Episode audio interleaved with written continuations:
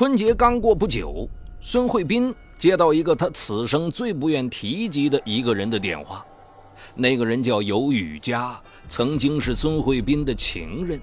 他很直接地要求孙慧斌给他打六万块钱，说自己在医院已经不久于人世，希望孙慧斌能去医院看他。因为两人分手前，尤雨佳曾经多次以生病为由让孙慧斌给钱，所以孙慧斌习惯性的电话录音，也答应汇去钱款。但是怕惹出新的事端，他始终不愿意去看望对方。只是令孙慧斌没想到的是，三个月后，他接到了尤雨佳的干姐姐史红打来的电话，尤雨佳真的去世了。尤雨佳曾经告诉过他。史红是他最好的朋友，开有一家咖啡店。史红还转述了尤雨佳的临终遗言：“不要怪孙慧斌不能去破坏他的家庭，是我对不起他。”这一消息让孙慧斌心情沉重，而尤雨佳的遗言更是让他觉得愧对。随即，往事一幕幕涌上孙慧斌的心头。敬请收听本期的拍案故事：胆小的偷情者。孙慧斌和妻子刘荣经过努力打拼，建材生意做得风生水起，早早的就积累了千万家产。很快，孙慧斌结婚二十周年，夫妻关系趋于平淡。就在此时，尤雨佳通过 QQ 加他为好友。当时只是出于好玩，他和尤雨佳开始网聊。尤雨佳因为老公外遇，她愤然和其离婚，一个人带着儿子生活。近两年一直在做服装生意，一个人租房住。网聊的第二次，尤雨佳打开了视频。她的容颜不仅被孙慧斌存在了电脑里，更是印进了心里。然而，因为刘荣天生强势，孙慧斌并没有更多的非分之想，只是出于一种同情和保护欲，一直和尤雨佳网聊着。一次，孙慧斌去出差，一联系尤雨佳，竟然发现他也在出差的城市，两人都觉得这真是天赐的缘分。于是，一起游览过美景后，他们跨越了最后的底线。这是孙慧斌结婚二十年来第一次出轨。他天生胆小，非常害怕自己的背叛被妻子知道。于是，他很郑重地告诉尤雨佳：“我不会和你有孩子，不会和你结婚。”尤雨佳爽快地答应，保证绝对不会破坏他的家庭。没有了后顾之忧，孙慧斌沉浸在浪漫的婚外情中。可是好景不长，尤雨佳电话告知孙慧斌自己怀孕了。孙慧斌第一反应是尤雨佳欺骗了自己，因为尤雨佳告诉孙慧斌，她曾经做过护士，知道怎么避孕，绝对不会怀孕。接着，愤懑不已的孙慧斌要求尤雨佳立刻打掉孩子，并再次重申：“我不会和你有孩子，不会和你结婚。”伤心的尤雨佳辩解，怀孕只是个意外，且对孙慧斌决绝冷漠的态度感到痛心。两人电话里不欢而散。之后的产检，孙慧斌也拒绝陪同。孙慧斌不能让尤雨佳把孩子生下来，于是约他见面。两人一见面就爆发争吵，一气之下，尤雨佳独自去了一家私人诊所做了人流。孙慧斌总算是松了一口气，但是随着孩子而去的，还有他和尤雨佳的感情，两人的关系降至冰点。不久，尤雨佳打电话告诉孙慧斌，自己在小诊所做人流时落下了病根，需要钱治病。毕竟是因为自己，尤雨佳才生病，于是孙慧斌很爽快地把这笔钱打给了尤雨佳。可是他没有想到，尤雨佳越发要的多。他不给的话，尤雨佳就威胁把他们的事情告诉他的妻子刘荣。孙慧斌只知道自己出轨的事情，绝对不能让妻子知道，否则这个家和千万产业就毁于一旦。于是被迫出钱。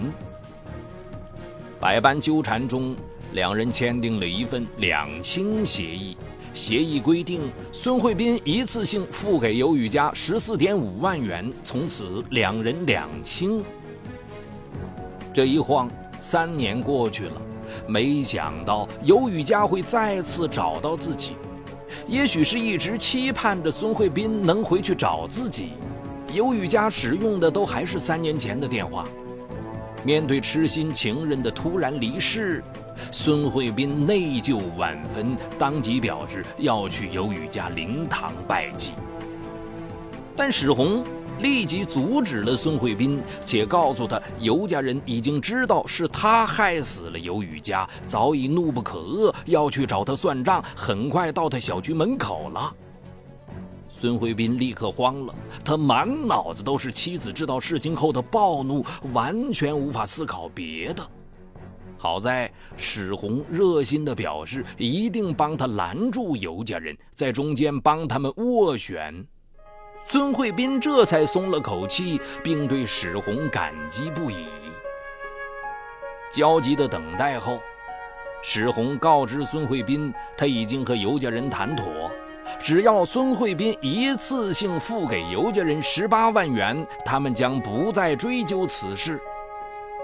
尽管金融危机之后，孙慧斌的资产已经缩水很多，拿出十八万已经有些吃力，但是想到终于能为自己多年前的错误画上句号，他还是很高兴地去银行汇出了钱款。孙慧斌对史红千恩万谢，表示会去他的咖啡厅喝咖啡，会和他成为好朋友。然而，事情却远远没有孙慧斌想的那么简单。仅仅第二天，他就接到自称是尤雨家的三弟尤新的电话。尤新告诉孙慧斌，十八万根本解决不了问题，因为他们尤家一共五姐妹，就只有二姐尤雨佳能力最强，她的离去必然使这个家庭不堪重负。前不久，尤家大哥尤磊因为老婆婚外情曝光，两人双双自杀殉情，需要钱处理后事。而紧接着二姐又死去，他后事的操办也需要钱，还有他们的小孩都需要自己来抚养，这都需要一笔数目相当大的费用。一开始，孙慧斌觉得尤鑫无理取闹，坚决不同意再多给十二万元。但是尤鑫给他打过很多次电话，每次都在电话里诉说家庭的困难和艰辛，诉说因为哥哥姐姐的事情，自己的老婆总是和自己吵架，家庭也濒临破碎。这千丝万缕的联系让孙慧斌心里充满了内疚，最终他还是给尤鑫汇去了那十二万。可是孙慧斌还没来得及喘口气，就又接到尤鑫急匆匆的电话：“我和老婆吵架，我不小心把她杀死了。”孙慧斌完全不及反应，怎么又死人了？不久，孙慧斌从史红那里得知尤鑫被抓进了派出所。他希望孙慧斌能帮他给自己的老婆娘家人三十万元作为补偿。因为强烈的自责，孙慧斌想都没想便汇出了钱款。让孙慧斌万万没想到的是，不久他又接到了一个自称是尤雨家四妹尤飞的电话。尤飞在电话里哭诉，尤新在派出所自杀了，现在家里就剩自己和妹妹尤倩两个人了，完全不知道该怎么生活下去。孙慧斌简直不敢相信自己的耳朵，但是很快他就从史红那里证实了尤新的死亡。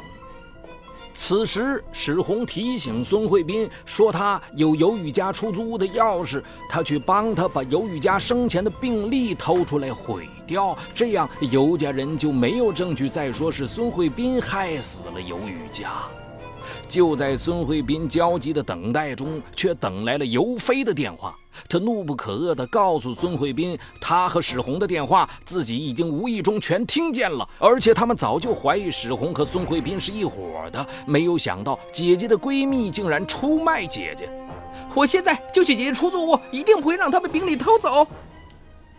孙慧斌赶紧拨打史红的电话，然而一直无人接听。让他万万没想到的是，他再次等来了一个噩耗。尤飞告诉他，史红死了。原来尤飞把史红堵在出租屋，争执之下，史红拿着病历飞快地跑出去，结果惊慌之中被一辆车子撞死了，而肇事车辆已经逃逸。孙慧斌悔恨万分，一直帮助自己的史红都被自己害死了。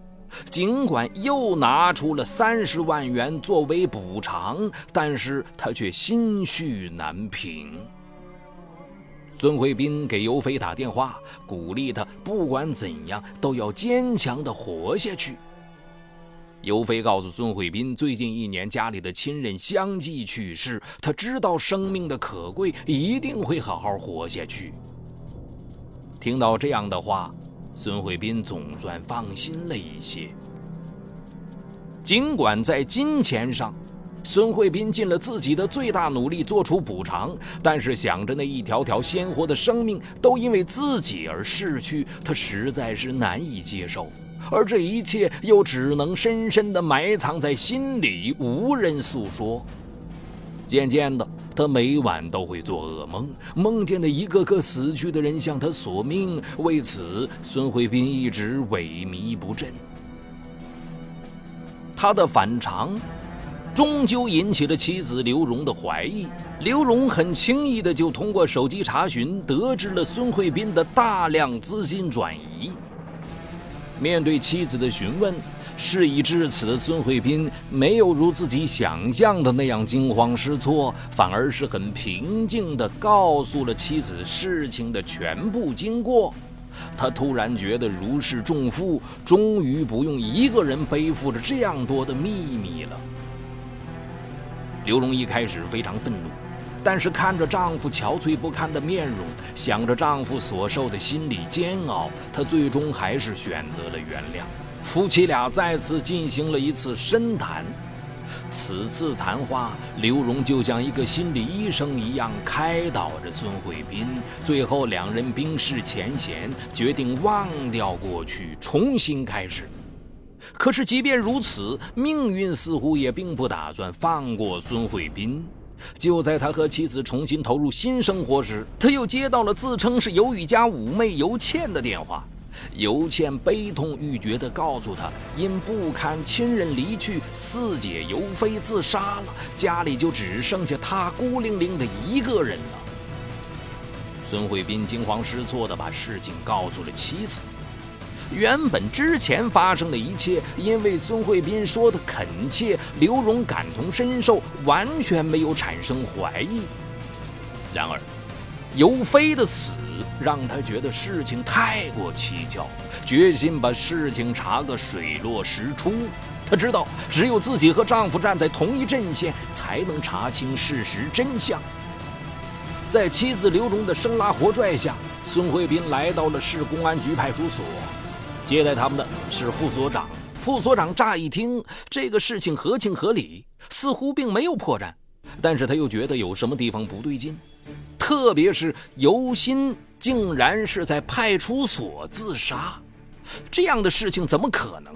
于是他们立即立案侦查此事。很快，民警通过户籍资料一查，让他们大跌眼镜。那些死去的人竟然都没有消除户籍，也就是说，那些人都还活着。对于这个匪夷所思的结果，孙慧斌尽管一万个不相信，最后却由衷地说了一句：“只要还活着就好。”警方通过网上通缉，将尤雨佳抓获。尤雨佳对自己的所作所为供认不讳，但是他坚称整个事情都是他一个人自编自导自演的，与其他人无关。在他的强烈要求下，孙慧斌在派出所和他见了面。一见面，尤雨佳就痛哭流涕地说：“终于见到你了，你怎么这样对我？”原来。尤雨佳一开始就对孙慧斌投入了全部的感情，也没有想过破坏他的家庭。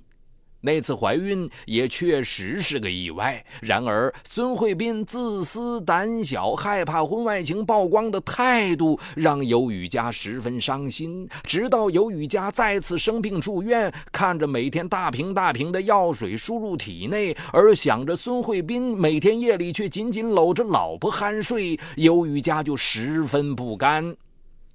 于是他打电话让孙慧斌去看自己，甚至以死威胁。可是他没有想到孙慧斌如此绝情，竟然就是不肯去看他。最终，尤雨佳的心里开始发生了翻天覆地的变化。他要报复孙慧斌，让胆小怕事的他生不如死。其实尤雨佳并不知道孙慧斌是否会上当，他也只是抱着试一试的心理。没想到孙慧斌竟然那么好骗，轻易得手的尤雨佳从此一发不可收拾。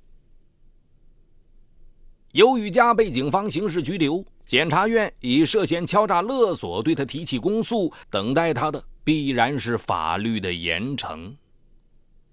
此案的真相。让人目瞪口呆，也唏嘘不已。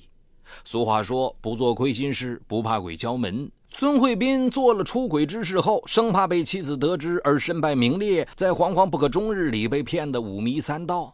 可能大家都会笑言孙慧斌太过愚笨，由于家所编的离奇故事如此不可信，竟然一丝怀疑都没有。